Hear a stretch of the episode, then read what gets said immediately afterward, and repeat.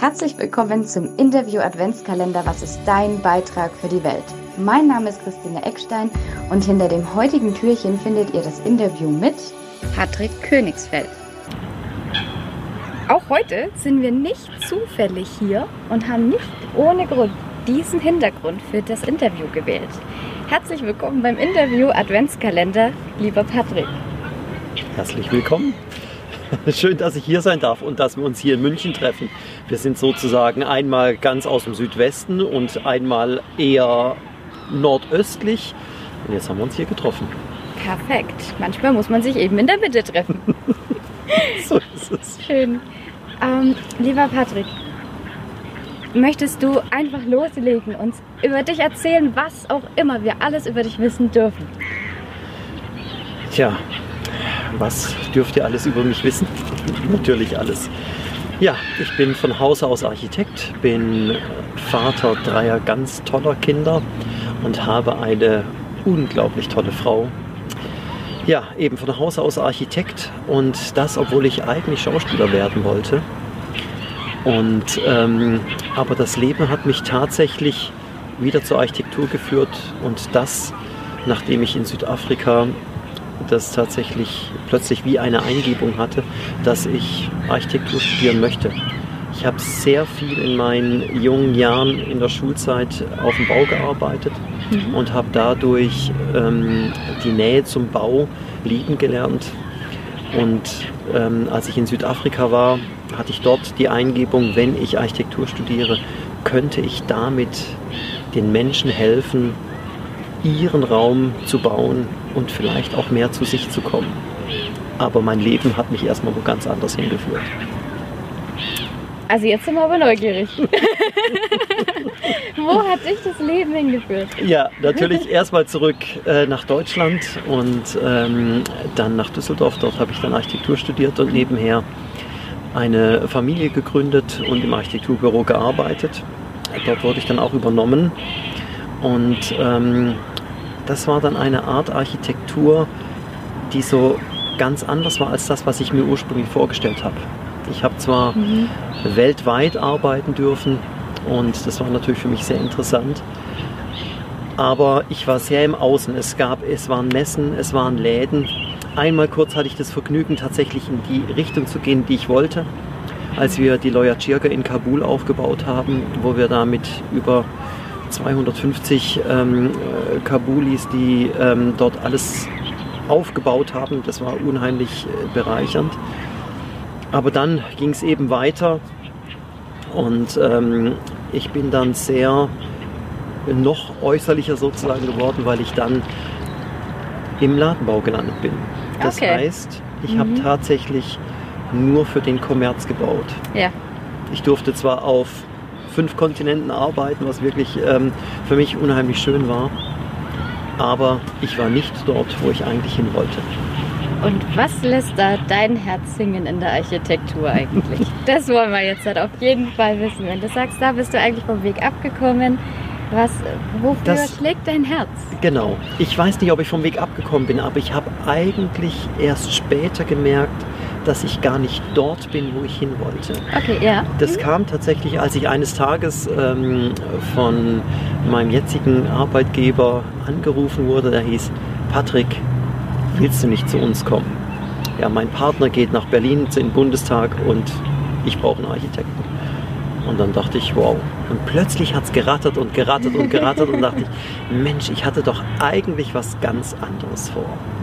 Tja, Jetzt bin ich dort tatsächlich seit ähm, etwas über anderthalb Jahre. Mhm. Und ähm, anstelle mit dem Flugzeug jetzt zur Baustelle zu reisen, mache ich das entweder zu Fuß oder mit dem Auto. Ja. Ja, was reizt mich an der Architektur? Das ist relativ, ja, einfach gesagt. Das hier ist unsere erste Haut. Das hier ist unsere zweite Haut. Und die Architektur der Raum um uns oder das, was wir dort hinten sehen, das ist unsere dritte Haut. Und diese dritte Haut, die beeinflusst uns extrem, weil die können wir ja nicht so einfach ausziehen. Ne? Hier so mal kurz. Mhm. Nee, die haben wir immer wieder um uns.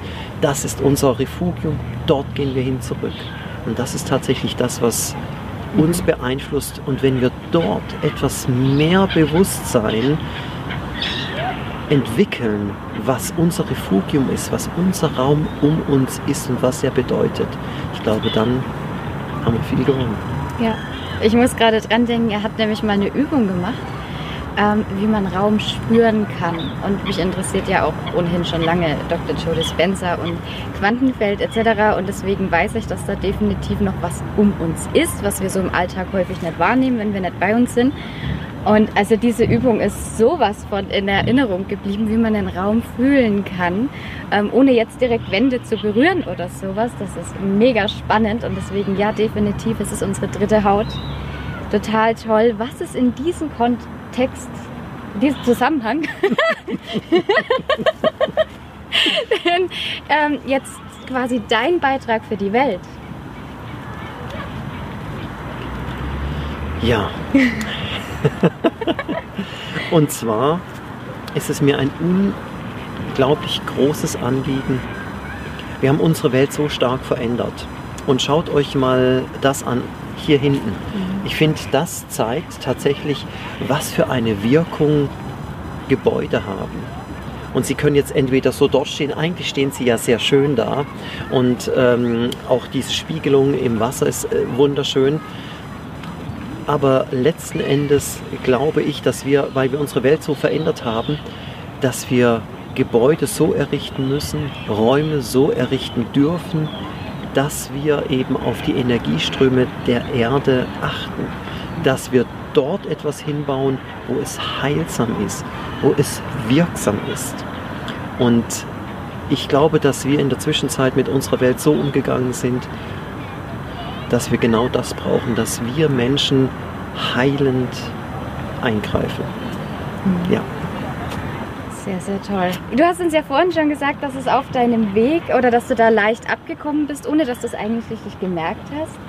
Ähm, dass dir später so bewusst wurde, gab es denn noch Herausforderungen auf deinem Weg bis hierher oder bestimmte Ängste vielleicht auch, mit denen du lernen durftest, umzugehen? Oh. Ja, viele. Und zwar gab es dadurch, dass ich immer wieder in unterschiedlichen Ländern arbeiten durfte, tatsächlich für mich immer wieder die Herausforderung, wie mache ich das denn eigentlich? Wie funktioniert das? Keine Ahnung, habe da noch nicht gebaut. Was wollen die denn alle? Ähm, was brauchen die? Und das war für mich tatsächlich immer wieder das Gefühl, ja, ich kann das, keine Ahnung wie, ich mache es einfach und dann wird es schon gut werden. Das ist tatsächlich eine Herausforderung, die mich sozusagen immer wieder begleitet hat. Und ähm, ja, es ist häufig auch immer wieder gut geworden. Und das ist tatsächlich was, was mein, auch mein Glauben gestärkt hat. Also und auch mein Selbstbewusstsein gestärkt hat, weil ich das Gefühl habe, dass wir Ungeheures schaffen können, wenn wir eben dran glauben kann ich das so zusammenfassen, dass du sagst, der Glaube an dich selbst war jetzt auch das, was dir geholfen hat, immer wieder diese Herausforderungen zu meistern? Ähm, oder gab es da noch was anderes, wo du sagst, wow, das, das war was, das hat mir das irgendwie leichter gemacht, mit bestimmten Dingen umzugehen, das anders zu sehen vielleicht auch? Ja, ich weiß nicht, ob es der Glaube an mich selbst war. Natürlich war das auch dabei, mhm. ähm, weil ich dachte, ich, ich kriege das hin und ich bin einer, der sehr schnell Ja sagt und ich kann mich total schnell für Dinge begeistern und bin dann so, wo ich dann denke, hey ja, das ist so ein geiles Projekt, mhm. das machen wir und ähm, fällt mir auch leicht, mich zu begeistern, wie gesagt. Und dann gehst du dahin und plötzlich stehst du da und denkst so, oh, mhm. hoppla, mhm. ähm, hätte ich vielleicht mal und sollte mal. Es ist tatsächlich so, dass ich in vielen Projekten wo ich nicht mehr weiter wusste. Und diese, das gab es immer wieder. Ich weiß, das hört sich jetzt komisch an, aber ich habe mich entweder auf Toiletten eingeschlossen, in irgendwelche Räume bin ich gegangen und habe um Hilfe gebeten, weil ich nicht wusste, wie ich das sonst schaffen soll. Und habe auch abgegeben. Aber da muss ich wirklich sagen, mir hat es geholfen, hat es extrem geholfen. Und ich bin so froh auch, dass ich das schon sehr früh machen konnte und immer wieder gemacht habe, weil so habe ich auch das Gefühl, dass man es dann eben gemeinsam schaffen kann. Mhm. Und es gab viele Situationen, wo ich dachte, oh, oh das wird speziell. Schön. um, ähm, was ist dein Warum? Was lässt dich jeden Morgen aufstehen und motiviert weitermachen? Sind es bestimmte Menschen? Ist es ein bestimmter Gedanke? Ist es eine bestimmte Hoffnung? Was genau ist es? Ja. Ich stöhne deshalb so, weil ich da schon immer wieder drüber nachdenke, was ist mein Warum? Mhm. Und gibt es da etwas Spezielles? Aber es ist eigentlich tatsächlich, es ist was Großes. Ich fühle mich unheimlich dieser Erde hier verpflichtet. Und ich fühle mich ganz stark den Menschen verpflichtet. Und wenn man, wenn ich es schaffe, mit Menschen etwas gemeinsam zu erarbeiten und etwas Gutes und einen Beitrag für die Welt, für diese Erde hier zu schaffen, also ich kann mir eigentlich nichts Schöneres vorstellen. Cool. Klasse. Eine letzte Frage zum Schluss, wie immer. Gerne. Was ist quasi deine Vision von der Welt oder für die Welt? Dein Wunsch, wenn absolut alles möglich wäre. Kurz und knapp, wenn es geht. Dass jeder bei sich ist wenn wir bei uns sind, merken, was wir wollen, dann haben wir, glaube ich, ganz viel geschafft. Weil wenn wir uns erkannt haben, wenn wir bei uns sind, dann den anderen zu erkennen, ist, glaube ich, dann nachher hinterher eine Kleinigkeit. Das wäre mein großer Wunsch. Toll. Und was ich natürlich noch sagen muss, ich bin so dermaßen glücklich, dass wir es geschafft haben, beim Sonnenuntergang dieses Interview zu führen, weil ich bin ein totaler Sonnenuntergang und Sonnenausgang-Fetischist. Das muss immer sein am Tag. wenn das passt, dann ist alles super. Das stimmt. Wenn er so an die Videos schaut, ist echt spannend. Morgens, abends und immer mit so einem wahnsinnig schönen Hintergrund, Sonnenuntergang, Natur pur, traumhaft schön. Mega cool. Und das sind wirklich die letzten Strahlen, die wir abkriegen. Vielen Dank, Patrick, für das tolle Interview. Vielen Dank, dass du dir Zeit genommen hast. Sehr gerne. Und ich wünsche dir einfach nur von Herzen alles Gute und was ich werde irgendwie mitkriegen, was er die ganze Zeit treibt. vielen, vielen Dank. Danke, dass du mir die Möglichkeit gegeben hast, hier sein zu dürfen. Sehr gerne. Freut mich.